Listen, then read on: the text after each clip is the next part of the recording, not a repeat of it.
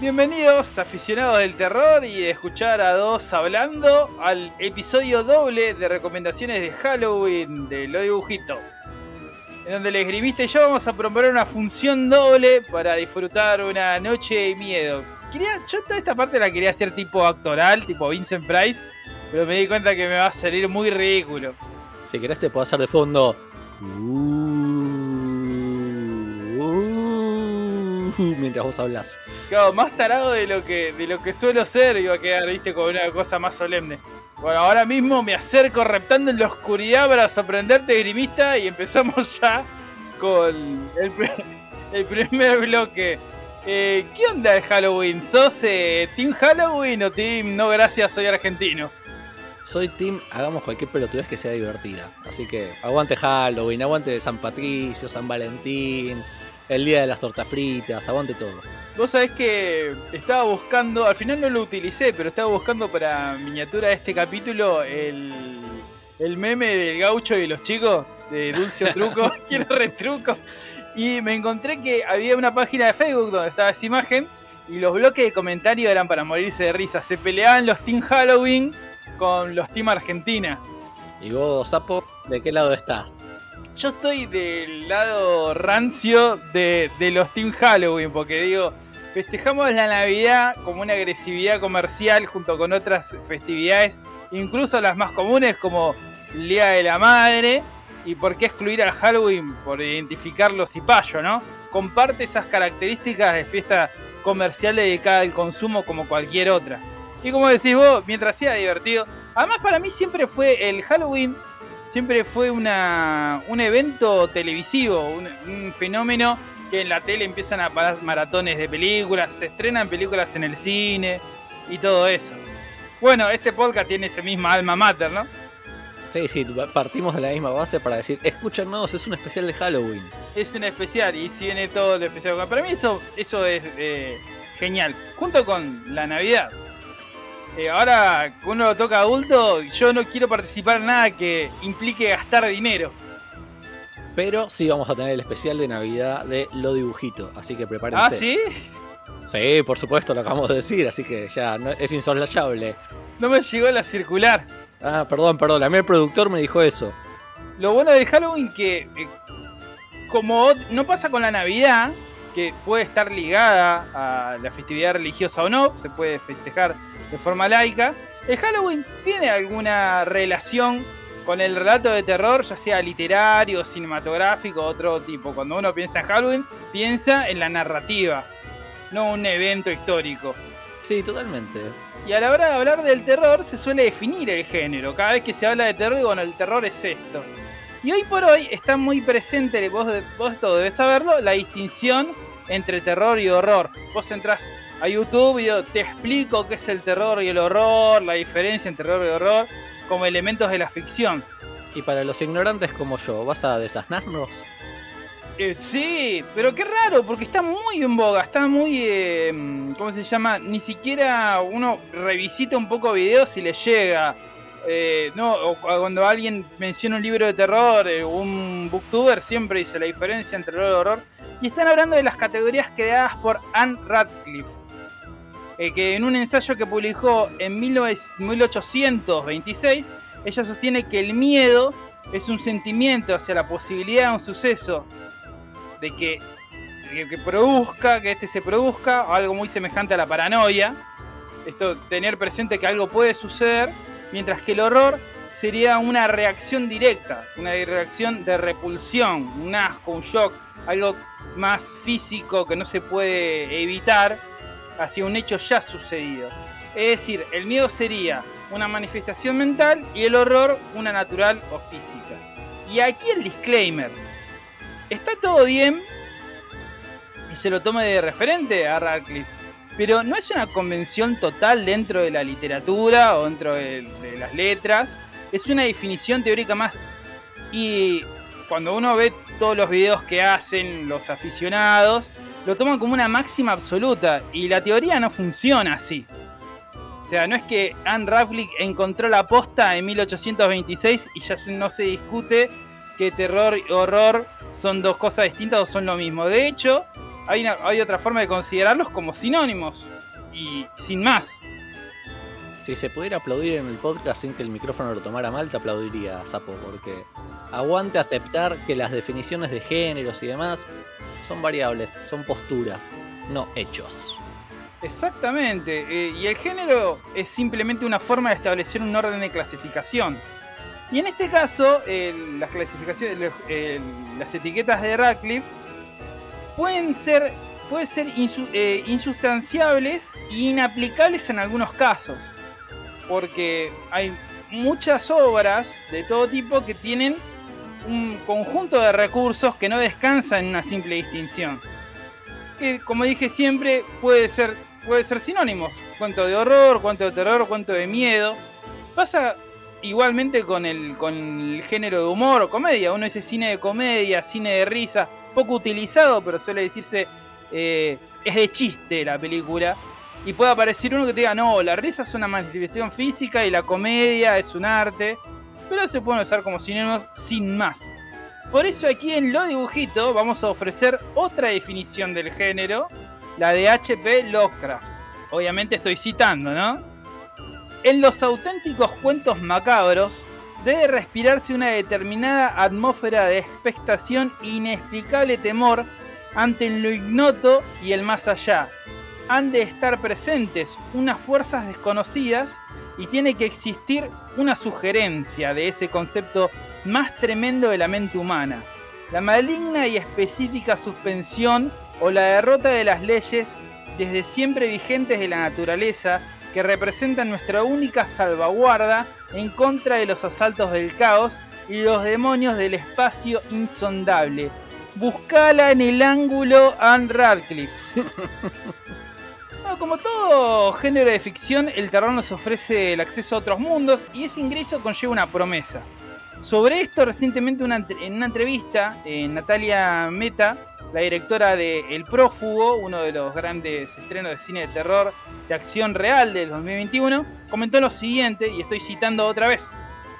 En el suspenso, uno está esperando que ocurra algo y no sabe si va a ocurrir o no. Y el terror lo que tiene es una especie de idea de que algo sí va a ocurrir. Tenés la certeza de que va a ocurrir. El tema es cuándo, cómo y qué. Fin de cita. Entonces el rato de terror ofrece este tipo de recorrido por lo inesperado pero terrible, pero con la única seguridad de saber que podemos volver al mundo real de la vida cotidiana. Parafraseando a Stephen King, realizamos un paseo al filo de la locura, pero con un regreso asegurado. Abrimos la puerta y entramos, pero la puerta no se cierra. Detrás nuestro podemos volver. Idea que se relaciona con el concepto denominado suspension of disbelief, en español suspensión de la incredulidad, que es la evitación intencional del pensamiento crítico del sentido común al vivenciar algo irreal, imposible a la realidad, como una obra de ficción especulativa, para creerla en función del disfrute. Cabe mencionar que la suspensión de la incredulidad se relaciona de algún modo con la idea aristotélica de catarsis. lo que es catarsis es un término interesante porque es acuñado por Aristóteles y si bien él se, ofrece, se apoya más que nada en lo referido a la tragedia y a los cambios de suerte de los personajes, donde el espíritu del término es que uno puede vivir las emociones a través de los personajes y sentir que uno lo vivió en cierto modo y entonces ya sabe cuál es la consecuencia, pero no la vive la consecuencia. Y de ese modo uno procesa emociones o situaciones sin tener que vivirlas realmente. Y si bien Aristóteles no pensaba en el terror, esto es algo muy parecido a lo que pasa en este género, donde uno está en la seguridad de su casa, en la seguridad del cine, y no le va a pasar nada, pero el miedo lo siente igual, aunque las consecuencias no las va a tener. Es como dice Stephen King, él, ah, él habla de una lógica muy parecida al tren fantasma te subís, pero tenés el regreso asegurado, sabés que vas a salir del otro lado. Pues en el camino el miedo lo sentís igual. A menos que sea de un parque de diversiones donde los juegos no tengan mantenimiento. Pero eso es otra cosa. Y entonces tal vez no tenés miedo en el transcurso, pero tal vez no, no llegás al otro lado. No llegás al otro lado, te morís sin tener miedo. Para que se entienda mejor el concepto de la suspensión de la incredulidad, eh, vamos a dejar que lo explique Mo, el personaje principal de uno de los mejores series animadas de terror infantil, Los Misterios de Móvil. Curioso. Todos sabemos que es solo luz proyectada a través de un trozo de película en movimiento, pero no parece importarnos. Los cineastas lo llaman la suspensión voluntaria del escepticismo, lo cual es una forma elegante de decir que la gente creerá en lo que quiera creer. Un director de cine puede usar esto para divertir al público, pero otros pueden darle usos más siniestros. ¿Vieron la parte en que el ojo de pato se deshizo en capas como una cebolla? Aparte de eso, los efectos especiales eran bastante malos. Por eso te pasaste toda la película gritando aterrado. Como estaba diciendo, los chicos de hoy somos más sofisticados. No caemos en los mismos viejos trucos baratos que nuestros padres, ¿verdad, Mo? Sí, nosotros caemos en una nueva clase de trucos baratos. Muy bien planteado, me gusta. Simplito, cortito y al pie. Y bueno, lo, lo dicho, ¿no? Eh, sabemos que no son reales, sabemos que son fotogramas, pero igualmente entramos en el juego de la inmersión. Como le pasa al. El Hitchcock se llama el, el que se asustaba. Muy apropiado. Sí, sí, sí. sí. Y co- con todo esto, eh, yo recomiendo no ver producciones audiovisuales de terror con gente miedosa. Porque justamente, como explicamos, eh, la gente miedosa quiere, quiere escapar. Quiere escapar de las reglas del juego. A mí me pasó una vez que fui a ver la, la última película del Conjuro. Creo que es la tercera parte. Y justo atrás mío habían dos tipos que se ponían a hacer chistes en los momentos de tensión, comentaban.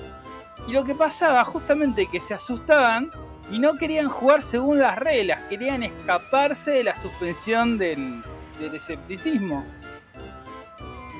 Y, y te arruina la película. Pero yo prefiero 10.000 veces al que le grita a un personaje que corra, porque por lo menos ese está adentro conmigo, ¿viste? Este- ese está encerrado conmigo y como dice Stephen King, al final salimos los dos. Y para ilustrar esto, eh, yo seleccioné un corto animado de Ayar Blasco que habla un poco de esta tipo, esta situación, ¿no? Ver, ver películas de terror con gente miedosa. Lo escuchamos a continuación. Y el. ¿Y las pesadillas le, le mató a la chica? Sí, ¿Y, y la chica está muerta? déjame ver la película, por favor. Eh, pero es mentira que se murió porque es una película y está actuando, ¿no? ¿O es de verdad? Es de mentira, basta. Cortala. ¿Y la chica? Basta. ¿Y, y por qué está desnuda? ¿Sabes qué? Mira la boda la película, yo ya me cansé. Pero no te vayas, Ándate queda, anda, carajo. anda a la mierda. Boluda. Acá se pone fuerte la película. Mi amor. Mi amor. Mi amor. Le, le están cortando la cabeza. Le, le cortan el pico. Ahora sí se está poniendo fea la cosa. ¿Pero por qué? ¿Pero por qué se están besando? Esto sí, esto no quiero ver. Esto sí que no quiero ver. Ay, no quiero ver esto. Ay, Dios mío, Dios mío, llévame. ¿Qué está pasando? ¡Auxilio, auxilio! ¿Pero qué mierda te pasa? Nada. Terminada esta larga introducción, vamos a comenzar con la primera recomendación de la mano del esgrimista. Bueno, la primera película de la que vamos a hablarles es la muy particular Frankenweenie de Tim Burton, película del año 2012 producida por Disney. Esta película no solo es particular por sí misma, sino que ya su origen es inspirada en un cortometraje del mismo director del año 1984. El cortometraje era de live action, acción real, filmado con personas, mientras que esta peli la estamos metiendo a cabo un poco por el costado en este especial de Halloween dentro del mundo de lo dibujito, ya que está hecha con la técnica de stop motion. Sigue siendo animado, con lo cual esa animación lo consideramos parte de lo dibujito. Spoiler alert, si estás cuestionando que esté en el dibujito por ser stop motion, ni hablar de mi recomendación. Ni hablar. Sí, sí, sí, totalmente. Hoy tenemos un día rebelde, pero bueno, nada, la rebeldía es parte de Halloween. Sí, yo pensé que ibas a decir polémico la de 1984, ¿viste? Porque era, había personas ahí, pero stop motion está en la legalidad, es, es una técnica de animación. Stop motion cae dentro de nuestros límites, además está todo dibujadito y pintado por encima, así que Cabe aclarar, tanto Frankenweenie como el corto están disponibles en eh, Disney Plus. así es. Y el corto se encuentra sin problemas en YouTube con un muy característico doblaje en gallego. No, no, no, no voy a hacer eso. Para el que quiera sufrir un rato, ahí lo tiene y es muy, muy bueno para verlo como algo de terror. ¿Reparaste en los actores que hacen de los padres de Víctor?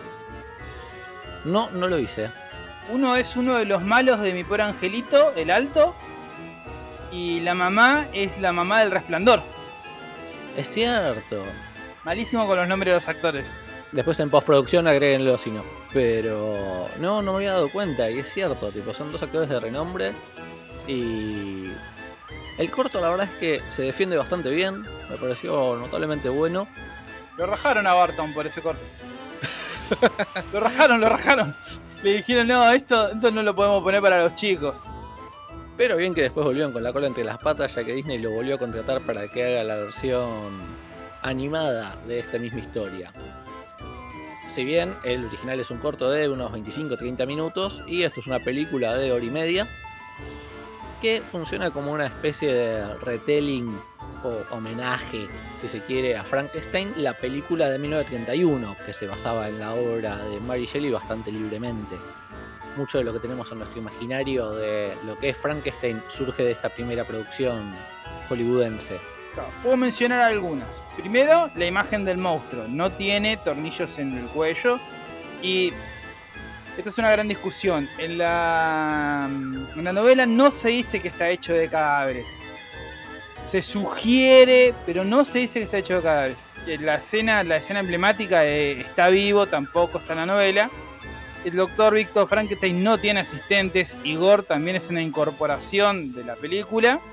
Y eh, también es una comparación que le falta el cerebro, entre algunas cosas más. Pero todo eso que tenemos muy bien presente, de que al monstruo le faltaba cerebro y por eso era un idiota, eh, no, es de la película, no del libro de Mary. Gran agregado porque justamente mucho de lo que vamos a ver en esta adaptación está basado en lo que decías, en todos los clichés de la película clásica de Frankenstein.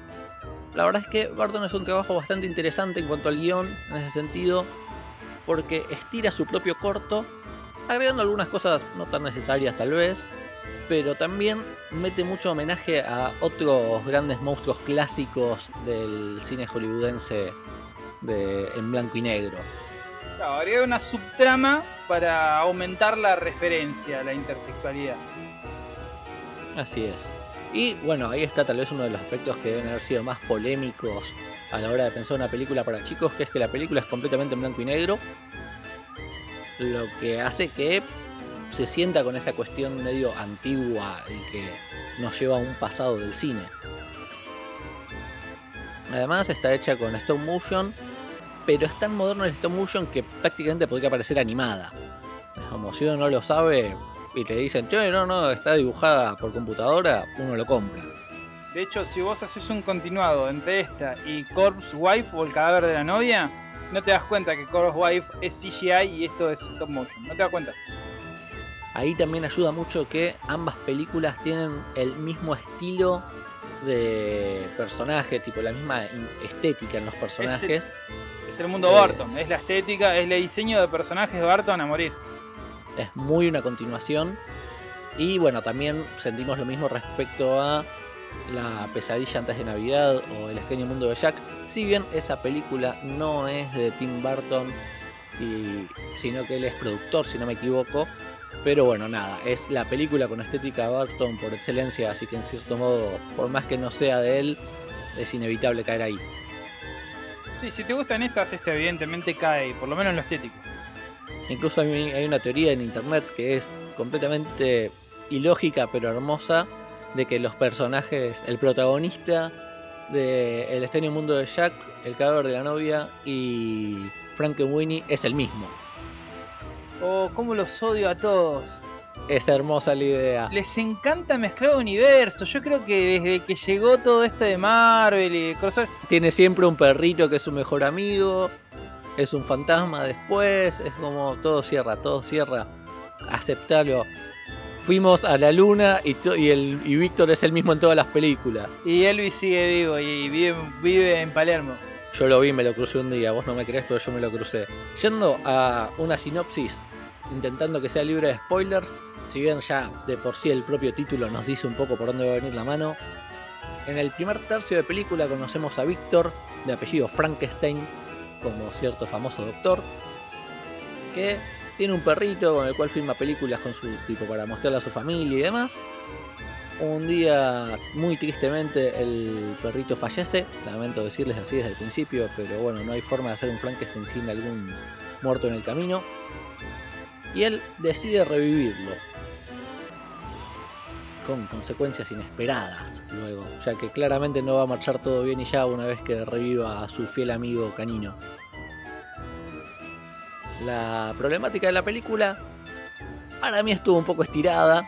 Podría, tipo, le, le- la podrían haber cortado 10-15 minutos. Pero sigue siendo interesante y a nivel imagen es preciosa, así que yo creo que aprueba. Sí, está contada con mucha sencillez la película.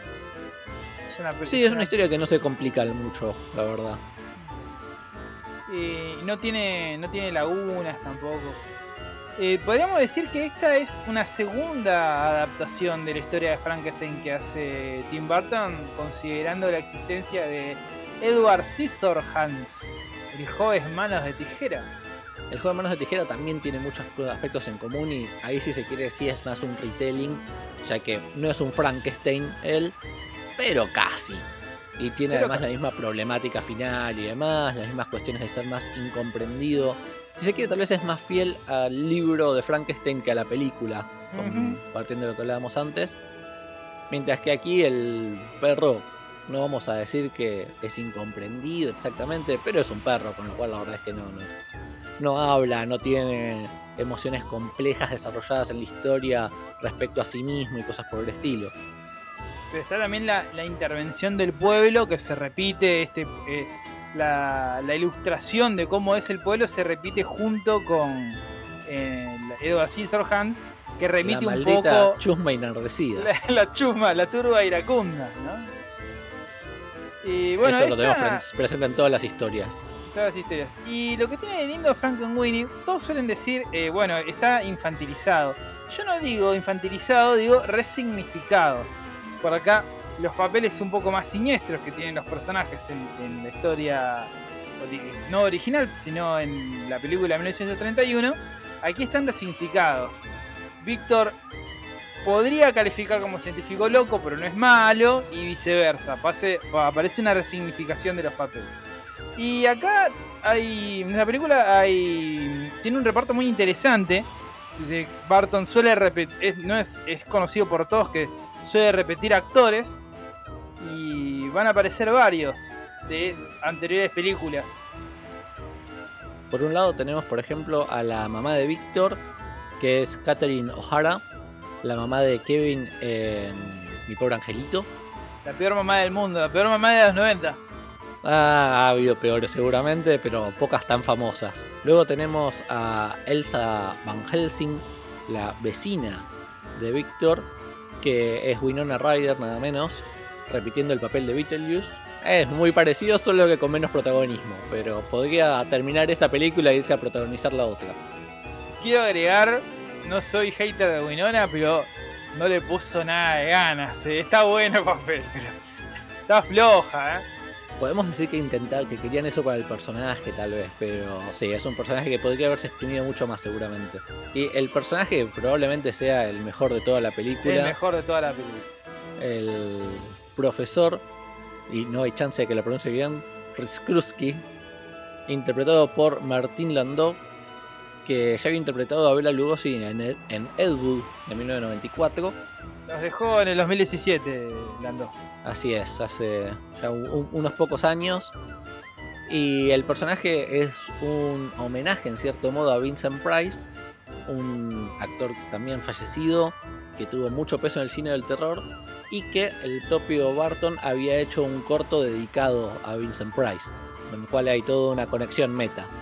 Sí, hay todo, todo muy meta porque Vincent Price, eh, la última aparición, él ya estaba retirado.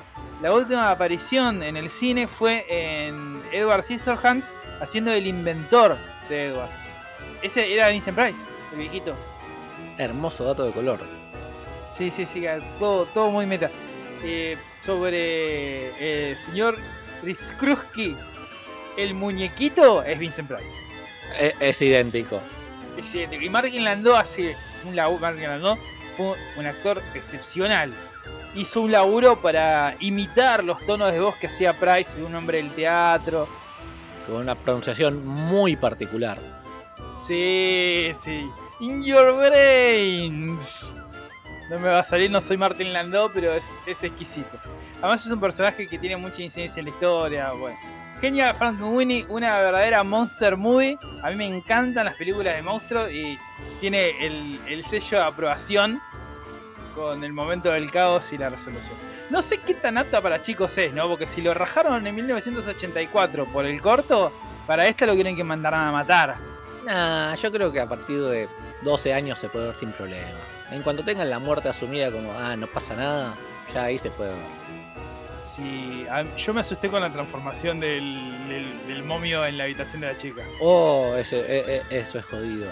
Bueno, tenemos además esto de apariciones estelares de otros monstruos, como una suerte de vampiro, una suerte de momia, un Godzilla. Yo sé que vos sos muy fanático de Godzilla, así que imagino que debes haber apreciado esa aparición. Qué raro que los haya mencionado, vos que no te gusta que estás con el tema del spoiler. No, bueno, pues no sabemos de dónde, no sabemos de dónde salen, nada por el estilo, entonces ahí que aparezcan. Ah, la- las reglas del spoiler son muy particulares. Pero además lo quería mencionar porque se me ocurrió un pequeño juego que vamos a proponer a la audiencia. Que es que aparece el monstruo de la laguna, lo que podemos conectar con Luca, nuestro primer episodio de los dibujitos. Aparece el monstruo de la laguna. Y cuando tiran en una pileta algo y salen de ahí. Ah, tipo, pero yo no vería que son los monstruos de la laguna, ¿eh? Es Ahí vamos a tener una, una discusión juega interna. con eso, juega con eso. Para mí es una referencia a una película de Spielberg de Joe Landis. eh, que no le puedes dar de comer después de las 12. O también tiene Para mí eso, es más eso. Y eso también se cae en una pileta con agua. Bueno, igual déjame, déjame que sea el monstruo de la laguna para tirar el juego a nuestros escuchas.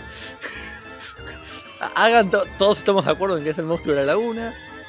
Eh, yo digo que cuando lleguemos a los 10 episodios, si alguien nos hace conexión entre las 10 películas que hayamos comentado, sale un premio para esa persona, para el que tire la conexión más original, conectando de un podcast al otro. Me hago cargo del premio, ahí después lo arreglo con producción. Yo creo que quien haga eso merece un libro. Yo quiero aclarar que para todos aquellos que eh, piensen que en realidad el monstruo de la laguna no aparece en la película, se quejen en el Instagram del esgrimista. No, no, no en el de los dibujitos. Que, que- que al esgrimista díganle que no aparece el monstruo de la laguna. Vengan, vengan de uno que no hay problema. Acá les hacemos frente. Bueno, recomendadísima Frankenweenie. Y ahora, ¿qué tenés para traernos vos, Sapo? Yo traigo una falopeada como siempre, ¿no? Este, este podcast es el yin y el yang, ¿no? Yo siempre vengo a, tra- a traer lo que nadie pidió. Aunque esta película fue bastante aplaudida. Gritos en, los pas- en el pasillo. Gritos en el pasillo es una película española de terror y comedia negra para adultos, cabe aclarar, del año 2007. El film cuenta con una particular y para algunos polémica técnica de animación. Acá vamos a ver eh, alimento de hater, ¿no? Que consiste en sostener y mover con la mano, con un palito pegado, diferentes maníes pintados con el propósito de representar a los diferentes personajes de la historia. Quienes consideren que esto no es animación, van al, al- van al Instagram del Sapo a quejarse. Para ser más claros al respecto, como juegan los chicos. Sostienen los juguetes, los mueven y le, le doblan la voz. Así está filmada eh, Gritos en los pasillos. En el pasillo. En el pasillo, gritos en el pasillo. Sí, tengo ese furcio. Eh, gritos en el pasillo. Son estos maní pintados como personajes, tienen como un palito atrás, algunas veces los sostienen con la mano, los mueven y están en determinadas maquetas y ahí tenés tu película de animación. La película fue dirigida por Juanjo Ramírez, quien también escribió el guion y cuenta con la música incidental de Andrés de la Torre y Javier López Vila. Esto lo digo porque lo primero que le llama la atención, quizá uno de los elementos que llama la atención, más allá de que estás viendo una película de Manís, que hablan y se mueven, eh, es la música, la música es impresionante. Gritos en el pasillo sigue las desventuras de un dibujante, del cual nunca conocemos el nombre, que es convocado para pintar las paredes de un manicomio ubicado en el medio de la nada. El director del claustro lo contrata para mejorar el ambiente del lugar. A medida que transcurre la estadía de este tipo, advierte un compartimento muy extraño del personal, sucesos muy sospechosos, pacientes inquietantes y en especial un oscuro pasillo desde donde se escuchan gritos escalofriantes. Es, eh, es una historia to- totalmente, es una historia muy seria y totalmente disfrutable y logra el efecto de hacerte olvidar que estás viendo un maní pintado que se mueve con un palito en una maqueta de cartón. Claro, el guion es tan solvente y tan atrapante que rompe justamente lo que dijimos al principio, eh, logra la suspensión de la incredulidad. Aún aunque hay unas escenas que tiene ciertas dificultades para representar por la técnica que eligieron de animación. Pero esto es medio como South Park, ¿no? Te demuestro que si tengo un guion lo suficientemente solvente, construí bien los personajes, estoy eh, relatando bien la historia y está bien filmado, bien, eh, bien representado todo, comprás. Por supuesto. Lo que importa al fin y al cabo es que nos transmita las emociones la historia y lo demás se va viendo.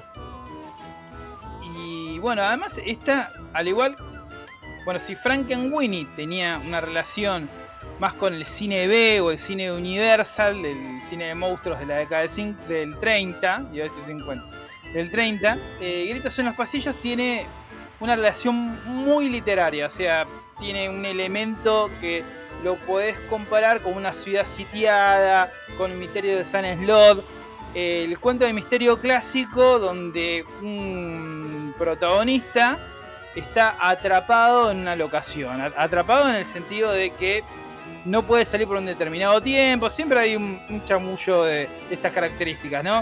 Eh, Está en una isla y el barco que lo va a buscar viene una semana, o está en un pueblo y no sé, hay una tormenta y no puede salir. También una tormenta del siglo, gran recomendación. Podríamos decir que es un guion clásico. Es un guion clásico, clásico de misterio, ¿no?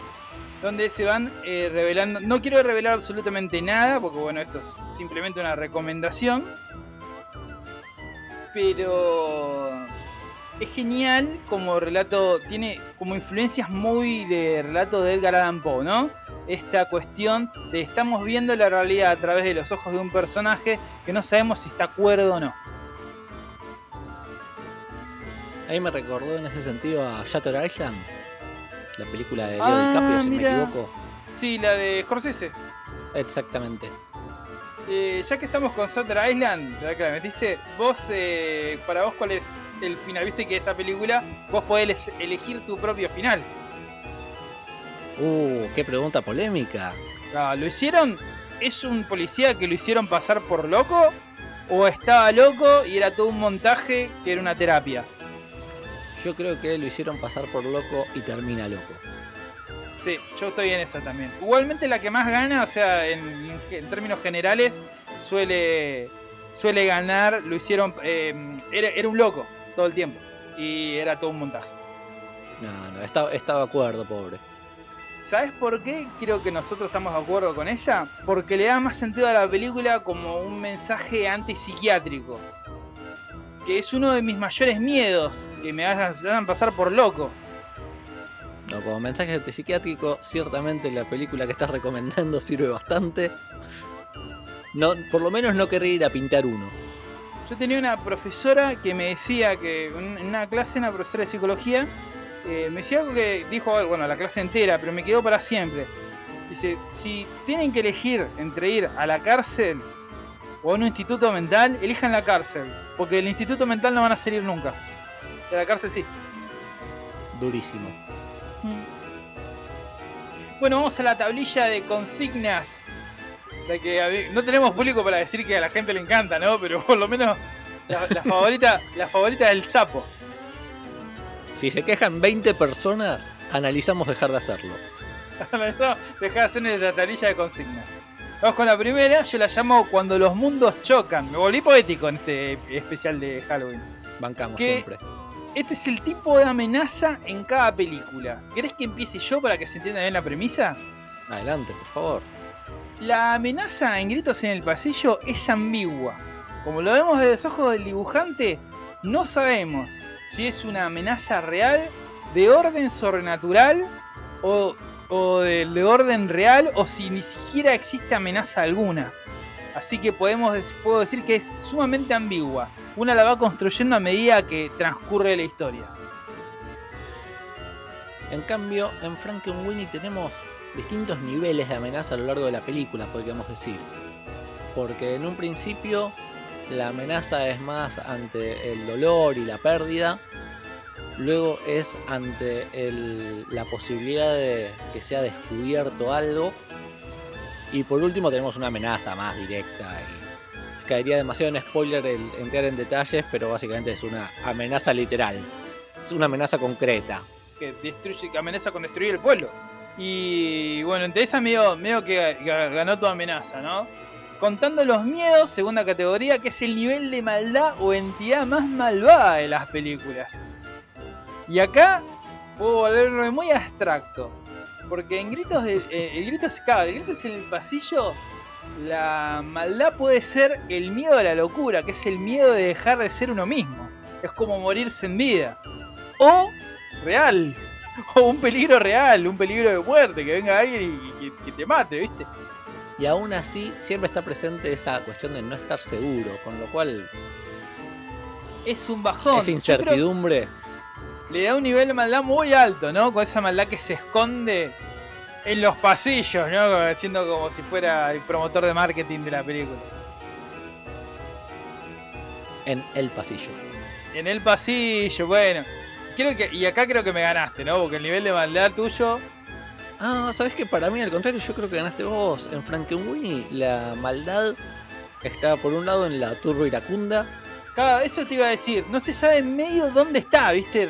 La, la maldad más posta. Creo que esto es una idea de Barton. ¿Dónde está la verdadera maldad, viste? ¿En las personas? Yo creo que es en las personas llevadas por el miedo. Pero realmente me parece mucho mejor logrado en Gritos en el pasillo. Sí, por, por lo que estamos diciendo, lo escurridizo, cómo se mueve entre las sombras la fuerza del mal de la historia. Termina por revelarse. Así que vamos un punto para cada lado. Claro, lo digo no para, para arruinar la experiencia a nadie, sino que yo odio las películas donde no se revela nada. Para mí es una estafa. Sí, totalmente. Bueno, se- tercera categoría, la historia de la puerta, que se trata del momento donde ocurre como una especie llamada de la aventura al revés. El momento de quiebre o ruptura donde se accede al terror o se inicia el camino a la perdición de- del protagonista de la historia. En gritos en el pasillo es ni viene y arranca. Y está buenísimo porque hay como cinco advertencias. El tipo está en el micro que lo va a dejar en la, en la mansión y el chofer le dice, en 17 años nunca hice esta parada, yo no vuelvo en una semana, de este, este lugar está en medio de la nada, no hay forma de comunicación. ¿Estás? Encima le pregunta, ¿estás seguro que quiere bajar acá? Y donde el tipo baja es el camino al descenso. Ahí, ahí pierde. En cambio, Frankenweenie lo tiene también bastante diluido con la cuestión de lo que hablábamos antes, de que hay como tres niveles de amenaza distintos, depende del momento de la película. Exacto. No hay un momento en que uno sienta, che, acá las cosas se fueron de mano. No, es como todo pequeñitos cambios, así que creo que una vez más ganó gritos en el pasillo. Yo tengo una teoría sobre el punto total de quiebre. Está, te pregunto a vos, ¿en el experimento inicial o lo que le dice eh, uy, el profesor? Viste que el profesor le va a decir algo, no digamos qué. Está en el experimento que él hace para, re- para revivir a Sparky, eso está en el trailer, no, no estamos haciendo fair play, o en ese segundo momento, para vos. Y yo creo que en el segundo, porque en el primero todavía no se ve nada terrorífico, no se ve nada de consecuencias malas. Yo también, para mí ese es el desencadenante. Después todo lo demás es una bola de nieve. Digo, podemos no es. estar de acuerdo, ¿eh? No, no, no, coincido, coincido, la verdad. Me parece que no está tan bien logrado. A nivel película de terror.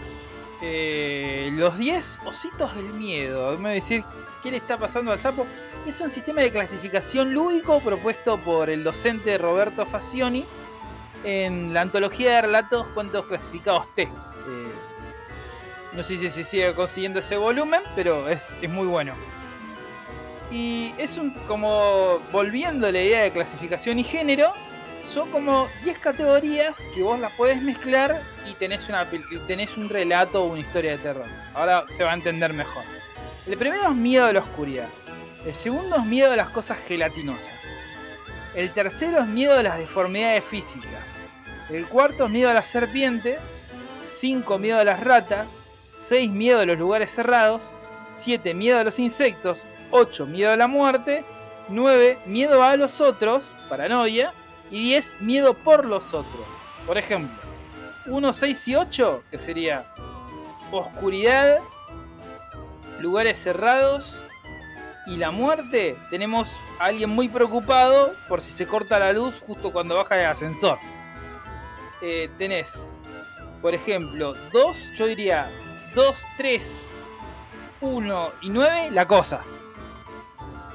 Recordamos que 2, 3, 1 y 9 serían Es- deformidades físicas, cosas gelatinosas, Gelatinosas, oscuridad. oscuridad y, y- paranoia. Miedo a los otros. ¿Te parece? Yo creo que ahí está la cosa. Sí, sí, en teoría totalmente. Bueno, ahora arrancaos. O arranco yo. Bueno, veamos, Frankenweenie. La oscuridad es un factor que juega en la película claramente por una cuestión de que es en blanco y negro y muchas de las cosas pasan en la noche, pero en ningún momento se nos marca como algo particularmente terrorífico. En cuanto a cosas gelatinosas tampoco las tenemos presentes.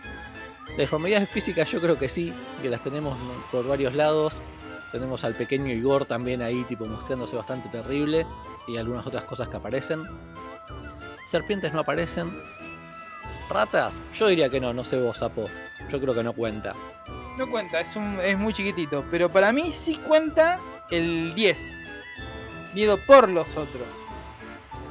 Eso sí, es algo bastante presente. El miedo a la muerte está presente en varios sentidos.